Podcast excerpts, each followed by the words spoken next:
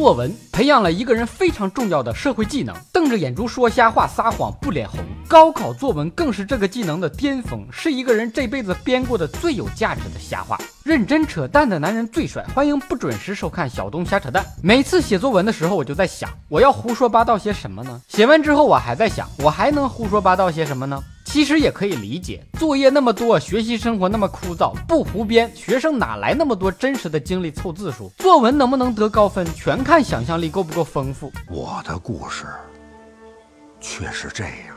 你有应试，我有套路。甭管今天刮风下雨，小学生作文开篇一律：今天晴空万里，万里无云。天天扶老奶奶过马路，也不怕被讹上。到了中学，会写议论文，会举例子了。屈原天天投江，司马迁回回都受宫刑。厚着脸皮吹了无数不走心的牛，撒了无数的谎，只为接近你。八百字，想当年，随便一个奇葩的作文题目，我都能洋洋洒洒的编出八百字。现在写个二百字的工作总结都难。据说曾经有篇零分的高考作文，考生在卷子上画了六个方格，上面写着输入密码，点击查看全文。我相信今年一定有考生在卷子上画一个二维码，扫码阅读全文。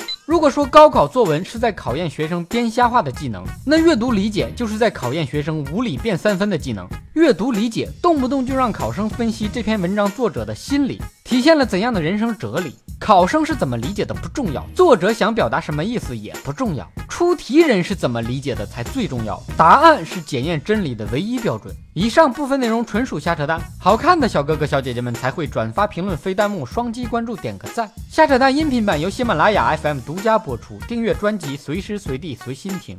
你想听哥扯什么话题，可以给我留言评论。微博、微信公号小东瞎扯淡，咱们下期接着扯。